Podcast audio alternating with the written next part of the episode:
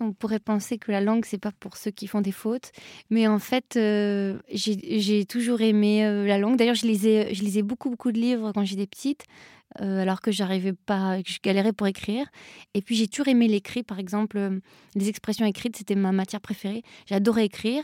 J'avais toujours des points en moins pour l'orthographe, mais en fait, ça, ça m'empêchait pas d'écrire. Et d'ailleurs, même aujourd'hui, je, je suis pas très à l'aise avec le téléphone. C'est J'aime pas trop appeler les gens, je, préfère envoyer des mails, j'adore envoyer des textos. En fait, j'aime écrire, c'est juste que je fais des fautes, mais j'aime écrire et j'aime l'écriture.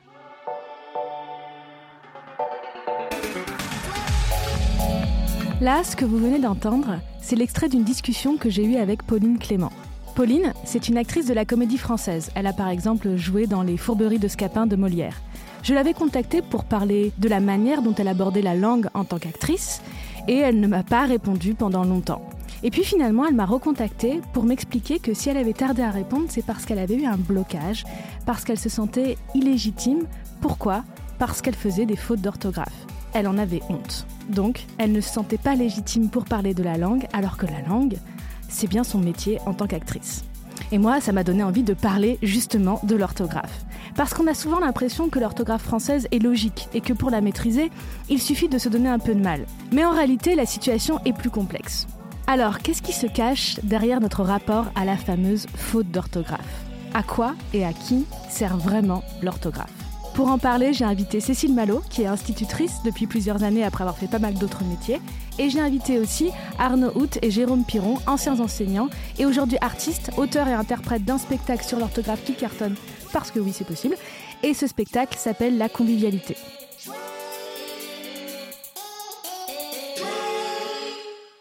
Est-ce que vous pourriez nous donner un exemple soit d'orthographe qui vous a traumatisé, soit que vous trouvez très joli et poétique? Moi personnellement, je ne sais pas pourquoi, c'est le mot chaos, je ne sais jamais où mettre le H.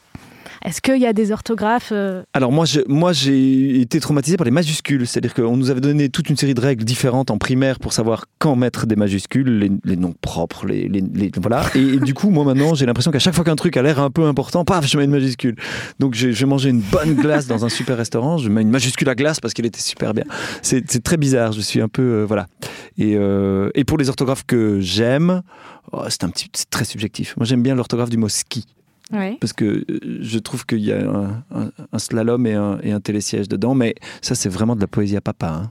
Bon, on a le droit de, de jouer avec euh, l'orthographe. Alors, euh, et vous, Jérôme? Ah, Moi, il y a, y a un mot que j'aime beaucoup pour, pour ces orthographes, c'est le mot hachiche.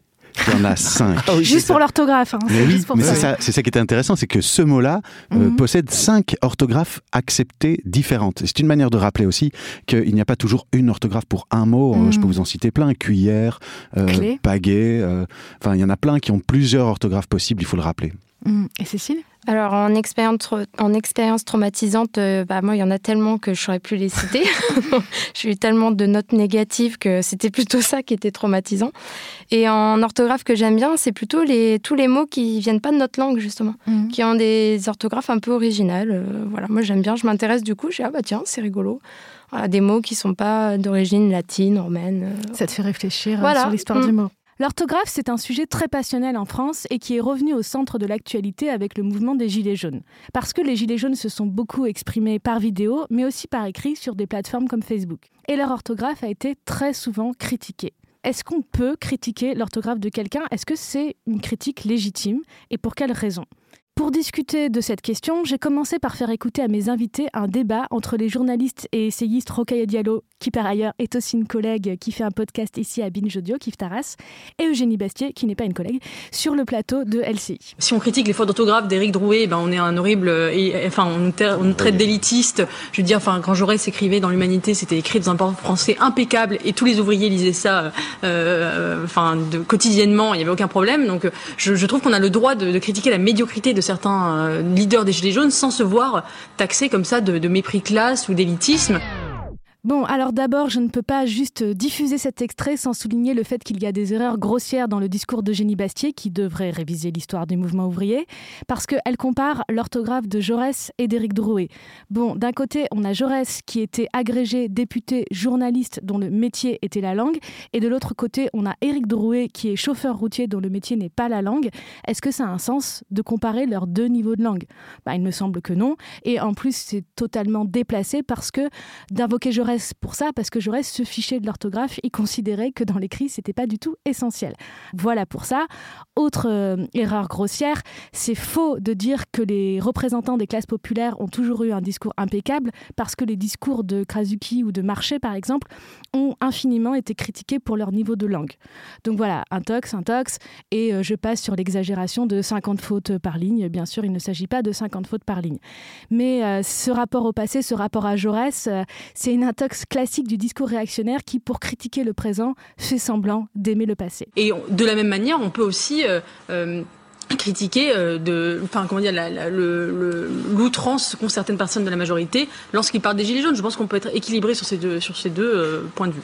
Juste, moi, je trouve que critiquer l'orthographe, quand même, c'est méprisant parce que, enfin, on, peut critiquer des gens sur des idées, mais critiquer le fait que quelqu'un n'ait pas eu accès à la capacité à formuler des phrases dans un français parfait, bah oui, on n'est plus dans les idées. On peut faire un effort, on peut se relire. C'est pas un effort. Regarder sur Il y a des gens, il y a des gens qui sont illettrés, je que vous n'en croisez pas désolée, mais il y a des gens qui ne savent pas écrire correctement. Je suis désolée, euh, pendant des années, les, tous les leaders syndicaux, euh, les, bah, responsables de, de, qui représentaient justement les classes populaires écrivaient dans un français impeccable. Ce n'est pas à la portée de tout le monde. Ça, c'est de la démagogie. Euh, non, c'est pas la. Bah, moi, je côtoie des gens qui ne savent pas écrire correctement et qui disent des choses intéressantes. Et je ne veux pas les critiquer sur ce qu'ils écrivent. Quand vous avez 15 ou 20 fautes d'orthographe par phrase, on peut se relire et, faire un minimum d'efforts. Peut-être qu'on ne sait pas bien. C'est incroyable. Il y a une désinvolture. Non, c'est un manque de formation. Il y a des gens qui ne sont, qui ne sont pas formés pour écrire correctement. Ce qui m'intéresse dans ce débat, au-delà des outrances euh, de Génie Bastier, c'est une opposition qu'on peut retrouver facilement en ce qui concerne les débats sur l'orthographe. On a d'un côté celles et ceux qui pensent que faire des erreurs d'orthographe, c'est une question de manque d'effort, de désinvolture, et de l'autre côté, celles et ceux qui pensent que c'est un manque de formation scolaire. J'ai donc demandé leur avis à mes invités sur cette opposition. En fait, quand on a acquis une bonne orthographe, on, pense rétrospectivement à la quantité d'efforts que ça nous a demandé. Et on part du principe que la même quantité d'efforts est nécessaire pour chacun, ce qui est en fait une pure méconnaissance des mécanismes d'apprentissage. On sait très bien que euh, certaines personnes ont une sorte de d'orthographe spontanée. Par exemple, il leur suffit de lire des livres pour imprimer les formes et les reproduire très facilement. Une sorte de mémoire visuelle, si on veut. Et, quand on a cette facilité, on n'imagine pas à quel point d'autres personnes peuvent avoir des difficultés, sans parler, euh, parce que ça c'est des difficultés intrinsèques, enfin, euh, qui sont liées à, à, chaque individu, mais il y a évidemment des difficultés. Euh, bah déjà pour lire des livres, il faut avoir une bibliothèque chez soi. Mmh. voilà. Il y, a le, comme ça. il y a le parcours social, scolaire, mais ce que tu dis, moi, ça correspond à mon expérience. Moi, j'ai une orthographe, enfin facilement, j'ai jamais eu de problème par rapport à l'orthographe. Facilement, j'ai une orthographe normée. Et c'est vrai que pendant longtemps, je pensais que c'était facile d'avoir une bonne orthographe. Et j'avais un peu ce préjugé-là que les personnes qui font des erreurs, c'est juste qu'elles font pas d'efforts, que voilà, il suffit de faire un peu attention. Même, même pas de faire attention. Pour moi, c'était spontané. Je connaissais pas forcément les règles. Euh, d'ailleurs. Et puis, je me suis rendu compte au fur et à mesure que c'était pas aussi simple que ça et que non, ce n'était pas forcément une marque de désinvolture. Cécile, qu'est-ce que tu en penses? Bah, moi, c'est un peu l'inverse parce que moi j'avais des difficultés avec l'orthographe à l'école. Et je pense qu'en fait, euh, si on se place du point de vue de l'apprentissage, justement sur les questions d'orthographe, de, des involtures ou difficultés réelles pour les enfants. Euh, je vais reprendre euh, Stanislas Dehaene avec son livre. En fait, il évoque la... C'est qui Stanislas Dehaene? Stanislas Dehaene, c'est un chercheur en connaissance, en apprentissage, en je sais pas comment le définir mieux que ça. donc Stanislas Dehaene, en fait, il, il explique que pour apprendre à lire, à écrire, on réutilise une zone du cerveau qui euh, est dédiée à la reconnaissance faciale. Donc en fait, c'est un recyclage d'une part de notre cerveau. Tandis que par exemple, pour les mathématiques, on a une part de notre cerveau qui est capable de dénombrer très rapidement, de reconnaître la quantité, le nombre. Tandis que l'orthographe, l'écriture, la lecture, c'est pas quelque chose d'inné. Donc il faut réapprendre au cerveau à lire, à écrire. Donc parfois, certains enfants, on n'est pas tous équipés du même cerveau, je pense qu'on le sait tous. Donc, euh, la désinvolture, je ne sais pas, mais en tout cas, la difficulté, certainement. C'est-à-dire qu'on si pas... la difficulté, c'est pas juste une question de désinvolture. Voilà, il y a une question de, de, de, de mécanisme dans notre cerveau. Oui, et du coup, quelle est votre euh, propre expérience par rapport à l'orthographe Voilà, moi, je l'ai dit, j'ai facilement une, une orthographe normée. Qu'est-ce que c'est pour vous? Quelle a été ton expérience Alors, moi, je vais rebondir là-dessus parce que moi, je lisais beaucoup enfant. Ouais mais pour, pour autant, j'avais pas une bonne orthographe. Alors moi, j'avais des notes vraiment très très négatives, ce qui a failli m'empêcher d'aller continuer mes études supérieures. Hein. J'ai failli partir en bac technologique. Donc là, tu es institutrice quand même, et c'est intéressant ça. Mm. Donc tu es institutrice alors que tu as failli euh, redoubler, bah changer de filière à cause de l'orthographe aussi. Moi, j'étais plutôt en fin de classe, quoi. Donc en fait, je comprends les difficultés des enfants, et c'est pour ça que j'ai voulu être aussi institut parce que je pense qu'il faut être capable de se mettre à leur place. Mm. Et en fait, je pense que le, aussi bien la lecture que l'écriture que l'orthographe, c'est une question de sécurité. Un enfant qui ne se sent pas en sécurité, c'est-à-dire que effectivement, dit c'est une faute, il le vit mal. Euh, moi, je vis pas du tout, enfin, je, j'apporte pas du tout la dictée comme ça. Donc, un, enfant qui se sent en sécurité, bah déjà, je pense qu'il va faire moins de fautes parce qu'il sait que voilà, l'orthographe, c'est pas aussi évident que ça et c'est normal qu'on puisse se tromper. Les bras en croix comme étoile de mer, mon couple est tagué sur une toile de maître. Je fais des fautes d'orthographe, même à l'oral. J'ai des fous rires nerveux dans mon mémorial. Je voudrais vous faire écouter un témoignage qui m'a intéressé. Euh, c'est le témoignage d'une actrice de la comédie française, donc l'institution légitime autour de la langue par excellence en France, qui s'appelle Pauline Clément et qui justement a failli, euh, a eu un parcours scolaire assez particulier à cause de l'orthographe. Elle a redoublé très jeune. Elle, est, elle a fait euh, une filière euh, au départ en électronique, si je me trompe pas, puis d'esthétique. Et après, elle a réintégré le, le conservatoire, puis la comédie française. Et je trouve ça intéressant parce que ça montre à quel point la langue, puisque son métier c'est la langue, c'est pas forcément l'orthographe. Alors je voudrais juste qu'on écoute ce qu'elle nous dit sur son parcours scolaire et sur comment l'orthographe a pu la bloquer. Mon rapport à l'orthographe, ça a complexifié mon rapport à l'école. Déjà, euh, euh, quand j'étais petite, je pense que j'ai tout de suite senti que ça allait être compliqué pour moi et que je savais pas encore ce que j'avais, que j'étais dysorthographique, je savais pas.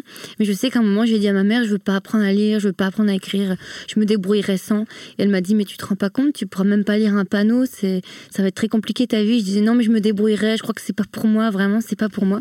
Bon, finalement, j'ai quand même, heureusement, appris à lire et à écrire. Mais j'ai écrit avec plein de fautes et du coup, j'étais toujours pénalisée. Enfin, ça on m'a fait comprendre, on m'a dit en plus, t'es pas doué, comment ça se fait, t'es flemmarde, qu'est-ce qui se passe, euh, pourquoi t'es pas, pas comme les autres. Et du coup, assez vite, je me suis braquée et je me suis dit, mais en fait, ça, ça me correspond pas, c'est pas pour moi. Puis il paraît je suis nulle, donc pourquoi je vais faire plus d'efforts que tout le monde pour avoir des notes moins bonnes que les autres? Ça me paraissait euh, beaucoup, beaucoup d'efforts pour euh, un résultat très faible. Quand j'ai entendu Pauline me raconter son expérience, je me suis dit que c'était l'illustration parfaite de ce qu'on appelle l'insécurité linguistique. L'insécurité linguistique, c'est un concept qui a été forgé par un sociolinguiste américain, William Laboff, et ça désigne le sentiment de crainte, de peur de faire des fautes, un sentiment qu'on a quand on considère que notre manière de parler est illégitime. Et ce sentiment, cette crainte peut prendre plusieurs formes, soit une recherche obsessionnelle des formes qu'on croit prestigieuses, soit un auto-dénigrement, soit, et c'est le cas de Pauline ici, des stratégies d'évitement pour contourner les situations dont on a honte qui pourraient nous faire honte de faire des fautes, ça m'empêche, je pense, pas mal de choses. Mais des fois, j'ai du mal à m'en rendre compte parce que c'est tellement ancré en moi que je. Mais par exemple, déjà, dès que j'envoie un mail un petit peu sérieux, je fais la dictée vocale. Et encore, je sais qu'il reste des fautes après la dictée vocale. Euh, je sais que je me suis inscrite sur Instagram, mais je me suis pas inscrite sur Twitter parce que Twitter, il faut écrire des, des blagues, il faut écrire des trucs. Et puis, je je je m'aventure pas là-dedans parce que je sais que je vais toujours faire une faute et qu'on va me reprendre tout le temps. Donc je fais pas ça. Je me suis dit que si j'étais célibataire, j'irais pas sur Tinder parce que parce que si je parle avec quelqu'un qui voit que je fais des fautes, il va tout de suite se dire euh, alors elle elle est demeurée ou elle est super bête, euh, elle fait des fautes.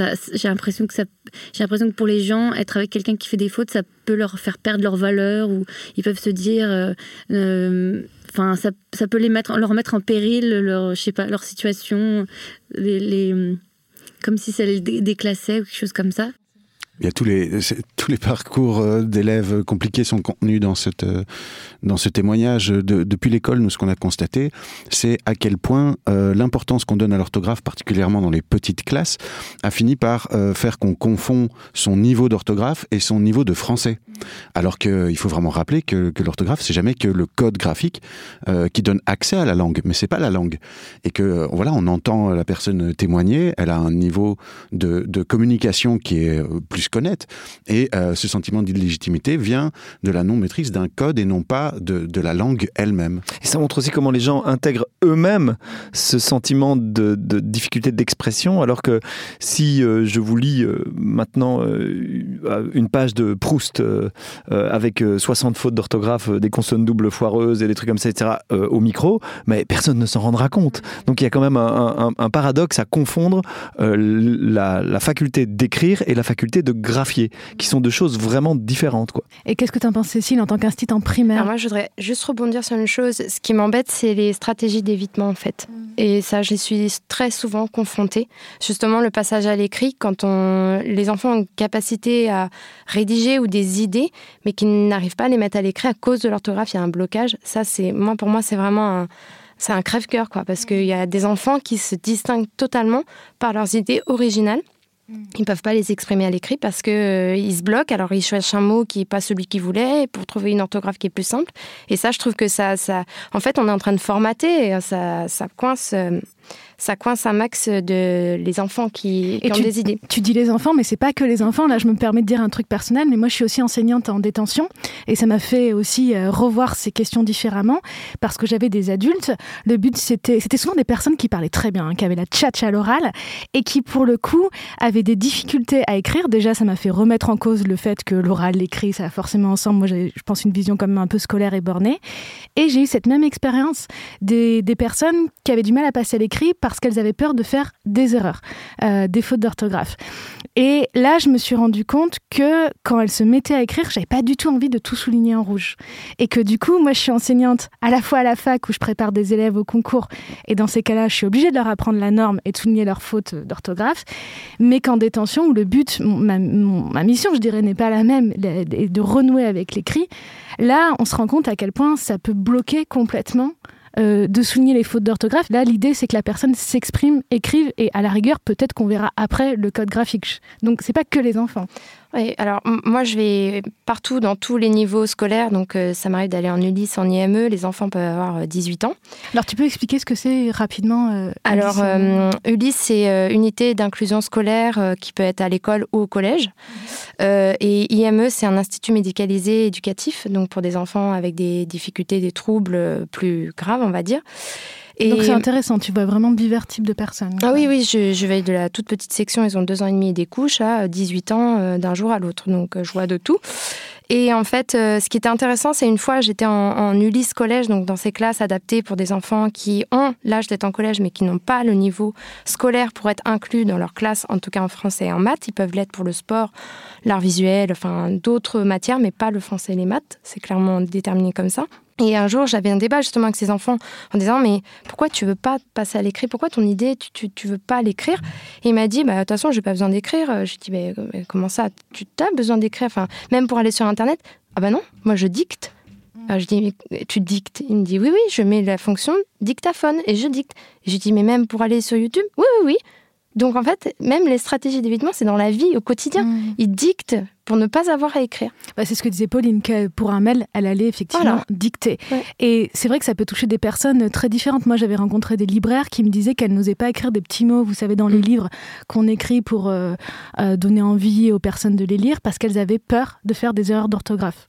Est-ce que vous avez d'autres exemples euh, Moi, j'ai pendant 15 ans été enseignant et au début de l'année, je posais la question aux élèves de savoir leur niveau de français. Comme j'étais en technique et professionnelle, il y avait souvent des élèves qui avaient déjà eu des déconvenus en français et euh, à peu près 100% des réponses étaient je suis mauvais en français parce que j'ai une mauvaise orthographe.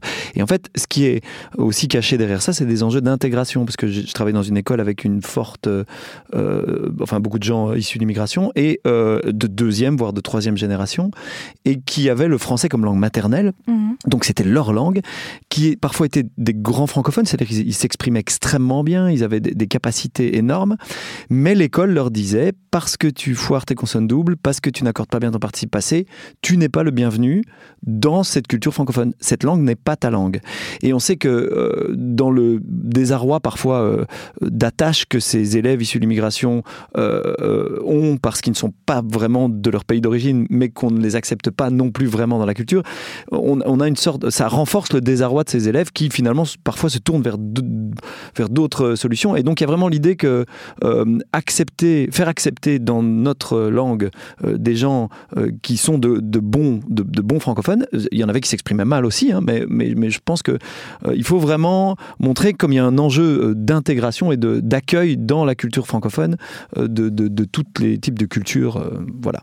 Et c'est un enjeu politique plus général, parce qu'il y a aussi les Gilets jaunes. Là, on parlait des Gilets jaunes. Oui. Leur dénier le droit à s'exprimer sous prétexte qu'il y aurait trop de fautes d'orthographe, c'est aussi un moyen de ne pas les inclure dans la vie politique. Donc ça peut être effectivement ces, ces phénomènes d'exclusion.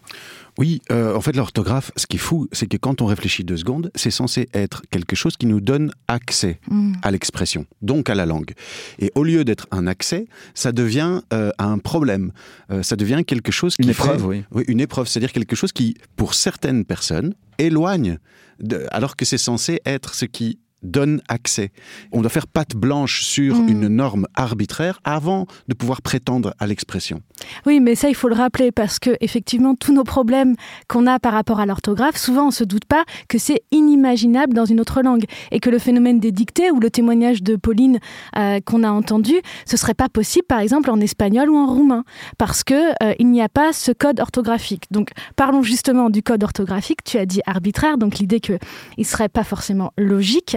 On va écouter un extrait de votre spectacle où vous nous faites réfléchir sur justement euh, la difficulté euh, de l'orthographe française. Prenons par exemple le son S. Comme dans régisseur. Comment peut-on écrire ce son en français? On peut l'écrire S, deux S, C, C dit, SC comme dans euh, science, T, les, les finales en sion, on peut l'écrire X dans 10 ou 6. Bruxelles. On peut l'écrire Z dans Quartz ou Aztèque.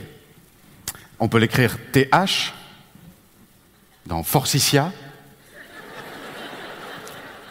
On peut l'écrire STH dans isthme ou asthme. On peut l'écrire 2C dans succion. Et on peut même l'écrire SCCD dans il acquiesça. Donc là, en fait, vous nous montrez en quoi l'orthographe est complexe, mais il y a des gens qui vous diraient oui, mais c'est pour ça qu'elle est belle. Euh, Qu'est-ce que vous répondriez à ça? Alors, il y, y, a une grande confusion toujours entre la notion de complexe et de compliqué. C'est-à-dire qu'on peut avoir des systèmes complexes, mais qui sont basés sur euh, des raisonnements, des possibilités d'analyser. Il y a toute une partie de la grammaire qui fonctionne comme ça et qui fonctionne très bien. Euh, par contre, euh, le code graphique, c'est-à-dire les, les, les, signes qui retranscrivent des sons, leur arbitrarité et leur degré de complexité en français en font quelque chose de plus compliqué que de complexe. C'est-à-dire qu'on est vraiment dans l'idée que, à partir du moment où on ne peut pas euh, où c'est pratiquement impossible, à part en retenant évidemment une liste interminable de mots, de euh, à identifier euh, la manière dont on va retranscrire le son qu'on entend, euh, on est dans un système qui est qui, qui, crée de la de la de la véritable discrimination. Toutes ces manières d'écrire le son S, elles pourraient exister pour de bonnes raisons. Toutes les formes orthographiques pourraient exister pour de bonnes raisons. Par exemple, si elles sont porteuses de sens, si elles correspondent à une étymologie, si on a décidé de garder ça, ce qui peut être discuté aussi. Mais une fois qu'on pose la question pour quelle raison existe telle ou telle forme, il arrive qu'on tombe sur des réponses qui sont pour de mauvaises raisons. Et c'est ça qu'il faut vraiment expliquer. Les, les, pluriels en X En fait, à l'origine, c'était des pluriels en S et ça vient d'une erreur de recopiage. On a confondu une abréviation et la lettre X. Donc ça, par exemple, ça existe pour une mauvaise raison. Ça n'est pas plus pluriel, moins pluriel ou autrement pluriel qu'un S. On pourrait supprimer tous les pluriels en X et mettre des pluriels en S. La langue ne s'enverrait absolument pas affaibli ou quoi que ce soit. Oui, ça je pense qu'il faut le souligner parce qu'on pense souvent que l'orthographe, bon, ok, elle est compliquée, mais ça doit être pour des raisons linguistiques, étymologiques, logiques. Et des fois ça l'est, mais des fois ça ne l'est pas. Typiquement, l'accent circonflexe n'est pas toujours étymologique et des fois on a vraiment des phénomènes absurdes. Pourquoi est-ce qu'un accent circonflexe sur grâce et pas sur gracieux et gracieusement? Là, ce n'est pas justement une complexité intéressante. Pourquoi est-ce qu'il y a un N à honorer et deux N à honneur? Ça n'a pas de sens intéressant. Et j'aime bien cette distinction entre une complexité, une exigence euh, qui justement va nous permettre d'élaborer une pensée et à des moments une complication, pour reprendre cette distinction, qui est absurde. Mais donc on parle d'absurde, d'arbitraire. Euh, il y a cette question des erreurs, mais il faut aussi souligner qu'à un moment, l'orthographe a été complexifiée sciemment pour des raisons sociales. Pour, je cite, une citation qui est célèbre par rapport à quand l'Académie française choisissait toujours les variantes les plus compliquées, il fallait choisir une orthographe éloignée je cite, des gens ignorants et des simples femmes. Alors, une fois qu'on sait ça, on regarde l'orthographe vraiment différemment. Si vous regardez sur le site Gallica un livre imprimé du temps de Molière, vous pourrez trouver deux choix orthographiques différents dans la même page. Les linguistes Claire-Blanche Benveniste et André Chervel expliquent justement que jusqu'au XIXe siècle, on considérait que l'orthographe française c'était un usage qui devait évoluer, notamment pour suivre les évolutions phonétiques. On ne parle pas de la même manière, eh ben on n'écrit pas de la même manière. Réformer l'orthographe, c'était un mouvement naturel. Et il y a eu des réformes orthographiques depuis euh, le XVIe siècle, environ deux par siècle, jusqu'à ce que tout se fige, tout s'arrête, milieu 19e, notamment parce que c'est le moment où l'orthographe a été prise en charge par l'État, où elle est devenue officielle, nationalisée, obligatoire, à la base de l'enseignement en primaire. Et pour la petite anecdote, la police était aussi chargée de vérifier s'il y avait des fautes d'orthographe sur, euh, par exemple, les titres des magasins, ce genre de choses. Bon, donc ces réformes pendant longtemps, blocage au milieu du 19e, et depuis, les réformes ont beaucoup de mal à passer. Par exemple, vous vous souvenez peut-être de la polémique autour de la dernière réforme qui voulait supprimer certains accents circonflexes, pas tous d'ailleurs comme on l'a dit, c'était juste certains cas particuliers. C'était en 2016 quand Najat Vallaud-Belkacem était ministre de l'Éducation nationale et on l'a accusée de massacrer la langue française avec pas mal de remarques racistes au passage. Mais ce n'était pas elle qui avait décidé cette réforme en 2016. En réalité, la réforme datait de 1990. Tout ce que faisait Najat Vallaud-Belkacem, c'est qu'elle accompagnait l'application de cette réforme. Soyons très très clairs, le ministère de l'Éducation nationale n'édicte aucunement les règles d'orthographe. Le Conseil national supérieur de la langue française a édicté, lui, parce que c'est une instance légitime pour le faire, en 1990, des règles d'orthographe qui consistaient à dire que certains mots de la langue française pouvaient s'écrire en réalité de deux façons possibles. Donc vous voyez qu'on n'abandonne pas la première façon, mais on permet de l'écrire d'une deuxième façon. Depuis 1990, ces règles ont été ensuite validées par l'Académie française, deuxième instance ultra légitime pour le faire. Et ce qui se passe aujourd'hui, c'est que les éditeurs scolaires qui sont en train de travailler sur les nouveaux programmes de la scolarité obligatoire ont décidé de reprendre, c'est bien normal, ces règles qui ont été édictées tour à tour par le Conseil supérieur de la langue française et l'Académie française. Donc le ministère de l'Éducation nationale n'a pas grand-chose à faire dans cette affaire, si ce n'est pour dire qu'en effet, quand une règle s'impose par les instances légitimes, c'est bien normal que chacun se mette à l'appliquer. Mais je voudrais rassurer, mais vraiment tout le monde, l'accent circonflexe ne disparaît pas puisque les deux orthographes peuvent continuer à être utilisés. Professeur, ça s'écrit comment?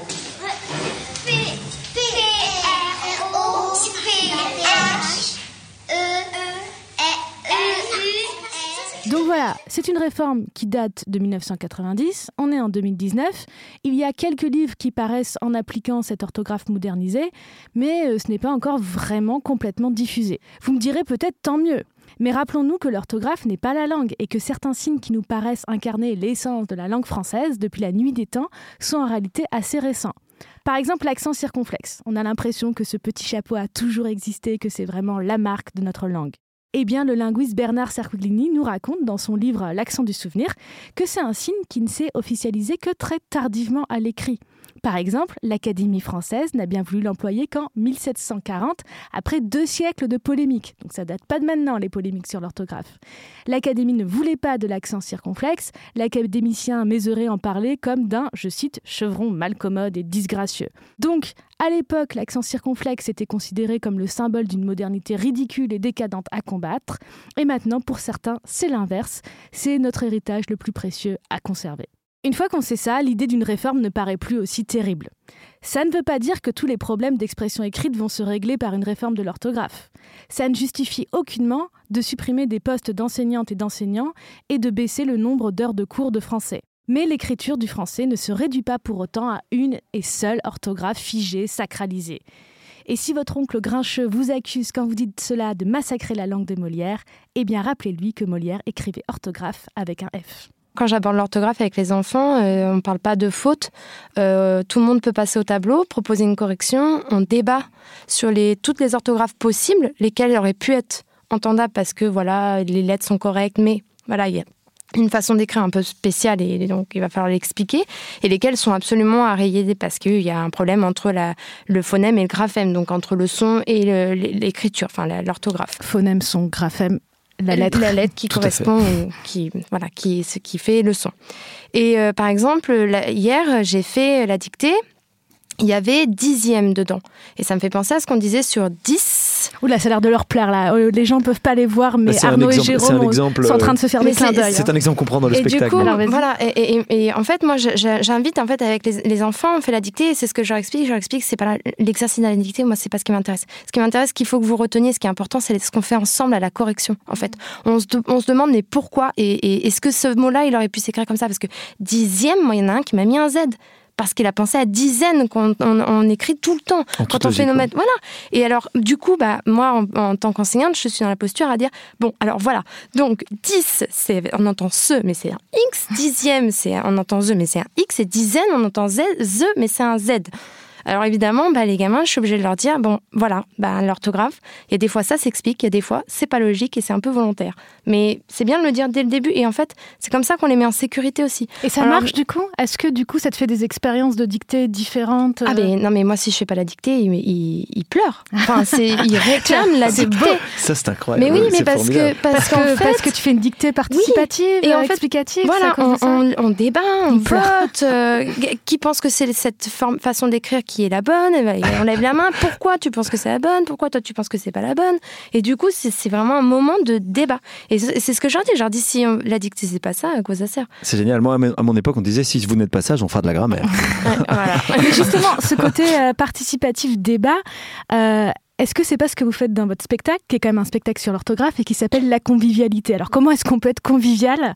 Comment est-ce que vous liez convivialité et orthographe? Alors euh, il y a plusieurs raisons pour lesquelles ça s'appelle la convivialité, euh, euh, mais une des raisons c'est aussi l'idée de pouvoir vivre ensemble, convivere. Il y a, l'idée mm. de pouvoir partager une orthographe qui finalement serait dans l'intérêt commun de tout le monde et pas réservé à une partie de la population qui se l'approprie.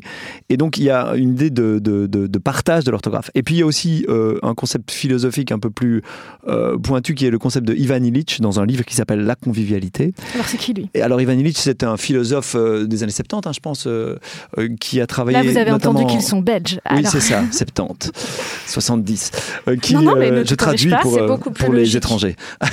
Ce philosophe qui a travaillé en Amérique du Sud notamment avait développé euh, l'idée de le concept de convivialité qui est attribué aux outils techniques. C'est-à-dire qu'il explique qu'avec n'importe quel outil technique, dont fait partie l'orthographe, euh, l'école, la voiture, l'industrie, à partir d'un certain stade de développement de cet outil, l'outil n'est plus au service des hommes et des femmes, mais c'est les hommes et les femmes qui eux-mêmes se retrouvent au service de l'outil. Et donc on a l'impression, en fait c'est ce qu'on propose dans le spectacle, que l'orthographe, aujourd'hui c'est nous qui devons la servir, être à son service. On entend des témoignages de gens dans le spectacle qui disent nous appartient de servir la langue française. Mm. Et, alors qu'en réalité, l'orthographe elle-même euh, est un outil qui devrait être avant tout à notre service. Une question qui est importante à mon avis, c'est qu'est-ce que vous répondriez aux gens qui vous disent euh, mais ça, euh, c'est des prises de tête, de bobos déconnectés, il y a d'autres problèmes plus importants à l'école que de toucher à l'orthographe. Qu'est-ce que vous répondriez à ça? Cécile, toi qui es instite avec des classes dites difficiles, qu'est-ce que ça t'inspire comme reproche? Alors, c'est vrai que pour être honnête, euh, pour beaucoup d'enfants aujourd'hui, l'orthographe, c'est le cadet de leurs soucis, hein, on va pas se mentir. Ils sont dans des situations sociales, familiales euh, compliquées. Donc, euh, moi, ma, première mission, et je l'ai dit au moment du concours, c'est qu'ils soient en sécurité. Et je reviens sur cette question de sécurité, qui se sentent en sécurité en classe, qui se sentent en sécurité dans leur famille, parce qu'on est amené à intervenir nous aussi, malheureusement. Et donc, l'orthographe, c'est en deuxième plan. S'il est en sécurité, l'enfant, moi, je pense qu'il est capable d'apprendre, de, s'ouvrir à des choses qui sont même absurdes parfois pour lui. Mais qu'est-ce que tu dirais aux gens qui te disent que ça, c'est des magots, que euh, euh, c'est vouloir choyer les gamins, que ce qu'il faut, au contraire, c'est euh, leur dire, leur faire apprendre les choses une bonne fois pour bah, toutes? On ne peut pas avoir un double langage, c'est-à-dire que si l'orthographe, ça c'est sélectionne les gens pour entrer dans les universités, pour avoir une place en S, en L, pour euh, avoir un, boulot ensuite, on ne peut pas juste dire que c'est des magots. C'est une vraie question. Et d'un autre côté, il y a une question qui est beaucoup plus profonde et à mon avis beaucoup plus grave pour la société euh, qui est la nôtre aujourd'hui, c'est euh, comment, dans quel univers et quel environnement ces enfants grandissent. Quoi. On ne peut pas dire c'est bobo et puis derrière leur fermer toutes les portes, pas de boulot parce que tu fais des fautes. Qu'est-ce que vous en pensez?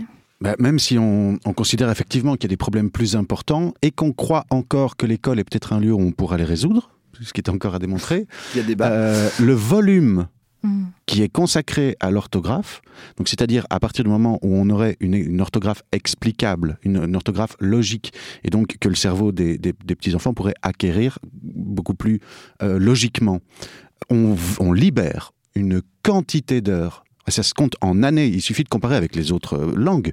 Euh, en, Suisse, les, les, il y a en deux ans d'écart dans l'apprentissage du code entre ceux qui parlent français, ceux qui parlent allemand et ceux qui parlent italien. Quatre ans de, de, où le cours de langue est libéré de l'apprentissage du code. Donc ce volume-là peut servir à régler, enfin, à, parler à parler d'autres euh, choses. De vocabulaire. Il y a une de 80 heures en moyenne sur un cursus complet rien que pour les accords du participe passé. Et, que personne ne maîtrise, moi je tiens à le dire, personne ne les maîtrisera jamais. Franchement, je n'y crois pas, il y a tellement d'exceptions de, sur l'accord du participe passé, avec les verbes pronominaux, tout ça, que là, pour le coup, euh, je ne dirais pas que tout le monde fait le même volume d'erreurs orthographiques, ce n'est pas vrai, mais je pense aussi que personne n'a une orthographe parfaitement correcte, hein, parce que typiquement, les exceptions d'accords du participe passé, c'est impossible à maîtriser. Moi, je, suis, je donne des cours euh, pour l'agrégation de lettres, et ben, je peux vous dire qu'à des moments, il faut vraiment que je réfléchisse c'est que je vérifie. Et pour vous prouver que ce n'est pas que moi qui dois réfléchir sur le participe passé, je vous propose d'écouter cet extrait où on entend le ministre de l'Éducation nationale Jean-Michel Blanquer, qui s'était déjà heurté au passé simple, se tromper sur ces questions d'accord du fameux participe passé. Le participe passé avec le verbe avoir, c'était une calamité pour la plupart d'entre nous, hein, une vraie torture. Trois exemples, par exemple, les crêpes que j'ai mangées, les crêpes que j'ai mangées, mangées. Bah, et ES, bien sûr. Et ES, cas classique. Des crêpes, euh, j'en ai mangé. Des crêpes, virgule, j'en ai mangé. Oui, aussi. Et ES. Et non, c'est non. Et non, c'était et des crêpes, j'en ai mangé. Euh, j'en ai mangé, oui, par cause du pronom c'est le matin. C'est le matin. Oui, bien sûr, bien sûr. Oui, tout à fait. Euh, Exactement, bien sûr. allez, un dernier, vous avez pour l'instant tout juste la moyenne. Un non, non, les... Vous auriez dû dire des crêpes, virgule, j'en ai mangé. C'est ce que j'ai dit. C'est ce qu'il a dit. J'ai pas entendu, virgule. D'accord. Je vous en prie. Alors, vous avez, vous avez encore une chance, Jean-Michel Blanquer. Les 10 euros que m'a coûté ce livre, les 10 euros que m'a coûté ce livre, coûtaient. Et pourquoi? Bonne réponse. Pourquoi parce que c'est pas le complément d'objet direct, tout simplement. C'est pas si difficile que ça. Euh, et d'ailleurs, c'est plus subtil que ça. Je veux dire pourquoi. Pardon, si on a 20 secondes, il ne s'accorde pas car le participe passé du verbe coûter est invariable quand il est utilisé au sens propre et il est variable lorsqu'il s'accorde au figuré. Là, c'est coûter euh, euro, c'est de l'argent, euh, c'est du sens propre, mais si c'était figuré, quelque chose m'a coûté, euh, la, règle serait l'inverse. Alors bon, dans cet extrait, on a Jean-Michel Blanquer qui essaye de sauver la face en disant mais oui, oui, c'est évident, mais on voit très bien qu'il se trompe et qu'il ne connaît pas les règles en question. Mais ce n'est pas le seul. Ces erreurs d'accord à l'oral, par exemple, on les retrouve aussi bien dans la bouche du politique François Fillon que du journaliste au Figaro Quentin Périnel. Tout ça, qu'est-ce que ça nous montre? D'abord que tout le monde, même les personnes les plus haut placées, les plus lettrées, peuvent faire des erreurs. Les linguistes Claire Blanche-Benveniste et André Chervel font ainsi une comparaison entre l'orthographe française et le chinois. Puisqu'on ne peut pas mémoriser tous les caractères chinois, on ne sait jamais, on ne maîtrise jamais le chinois, mais du chinois une partie du chinois. Et bien de même, on ne devrait pas dire qu'on sait, qu'on maîtrise l'orthographe, mais de l'orthographe. Ça nous montre ça, mais ça nous montre aussi que si certaines règles d'orthographe sont compréhensibles, sont logiques et donc sont utiles, d'autres, comme celles des exceptions d'accords du participe passé avec vraiment ces pages et ces pages d'exception, ne sont pas maîtrisables. Alors, est-ce que c'est une perte de temps d'essayer justement de les retenir? Pour Arnaud, la réponse est clairement oui. Tout à fait. Et si on transfère tout ce temps-là à l'étude de la langue, de la littérature, du vocabulaire, on est vraiment face à une forme de nivellement par le haut. C'est-à-dire qu'on améliore la qualité de notre enseignement. Oui, sur le participe passé, Bernard Pivot, euh, euh, quand on lui demandait, tiens, si vous rencontrez Dieu, euh, qu'est-ce que vous lui poseriez comme question avait répondu qu'il m'explique les accords des participes ah, passés des pronominaux. Ah, J'aime beaucoup cette anecdote. Et pour terminer, est-ce qu'il y a une citation, Arnaud et Jérôme, je sais que vous aimez les citations, sur l'orthographe que vous voudriez dire ou une référence que vous voudriez partager Moi, ma préférée, c'est la citation de Bernanos quand on lui propose de rentrer à l'Académie française et qui dit euh, Le jour où je n'aurai plus qu'une paire de fesses pour penser, j'irai la poser à l'Académie française. Ah, ça, faisait, ça fait plaisir. Jérôme? Ah, moi, c'est. Euh, euh, il y, en a, y, en a, y en a plein. Euh, Jules Ferry. Mhm. Jules Ferry, qui est donc euh, l'école libre, laïque et obligatoire, qui disait arrêtez avec cet orthographisme, on est là pour faire des hommes et pas des grammairiens, à l'abus de dictée, il en parlait déjà à l'époque, il faut substituer un enseignement plus, alors je me souviens plus des adjectifs, plus, substantiel, voilà, plus, plus, plus intéressant, quoi. Voilà. Ah, c'est intéressant, ça. Jules Ferry, la référence à Jules Ferry, euh, c'est pas effectivement la personne qu'on va euh, attacher d'habitude au démagogisme, au nivellement, etc. Et Cécile? Bah moi, du coup, j'ai réfléchi à une sur l'orthographe. J'avoue, j'ai pas eu beaucoup de temps pour chercher. Euh, bah, Paraît-il, Napoléon disait que l'orthographe, c'était la science des ânes. Je pense que les ânes sont très intelligents parce qu'ils doivent mieux comprendre que nous les choses un petit peu absurdes de notre langue. Ça, mais on s'en doute pas. Euh, on s'en doute pas à quel point, par exemple, euh, des grands auteurs, des auteurs très reconnus, ont souvent méprisé l'orthographe. Hein. Tu citais Bernanos, mais il y en a plein. Hein. Ah oui, tout à fait. La, plupart, d'ailleurs, j'ai envie de dire, des qui se sont. Euh, Stendhal disait euh, divinité des sceaux. Euh, Voltaire lui-même, alors même s'il était parfois un peu conservateur sur certaines questions de langue, quand, il, quand, la question concernait l'orthographe, il disait que l'orthographe devait être la peinture de la voix et que l'orthographe de la plupart des livres français était absolument ridicule. On s'était demandé au début de cet épisode à quoi et à qui servait réellement l'orthographe. Eh bien, théoriquement, l'orthographe, comme code graphique de la langue, devrait nous servir à toutes et à tous. L'orthographe devrait être un outil au service de l'expression et de la compréhension, en donnant des informations sur la prononciation, sur la syntaxe, ça veut dire le rapport des mots entre eux, sur l'histoire de ces mots. Ça, c'est en théorie. L'orthographe devrait servir à ça, mais elle ne sert qu'en partie à ça.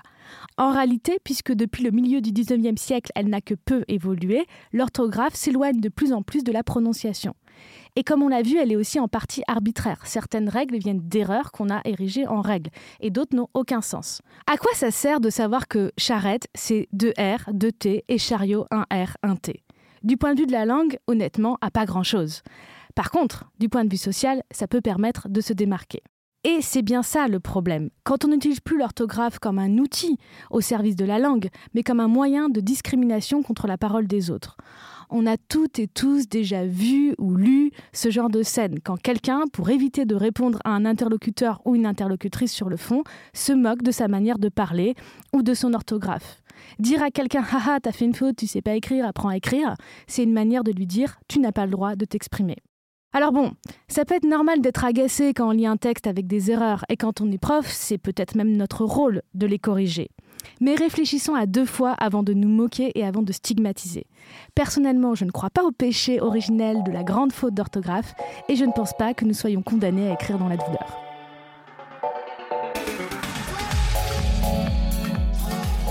Merci d'avoir écouté ce deuxième épisode de Parler comme jamais. Parler comme jamais est un programme de Binge Audio réalisé en partenariat avec la Délégation générale à la langue française et aux langues de France, qu'on remercie de s'être lancé avec nous dans cette aventure. Je prépare chaque émission avec ma collègue Maria Candéa, enseignante-chercheuse à l'Université de Paris 3. Merci à Diane Jean qui a fait un travail énorme et à Camille Régache qui ont produit cet épisode. Merci à Solène Moulin qui l'a réalisé. Merci à Quentin Bresson qui l'a aussi réalisé, il m'a fait plein de remarques. N'hésitez pas à partager cet épisode, à m'écrire pour me dire ce que vous en avez pensé. Moi je suis très présente sur Twitter par exemple. Dites-moi les sujets que vous voudriez voir abordés. On se retrouve dans un mois pour un nouvel épisode de Parler comme jamais. Salut et à bientôt.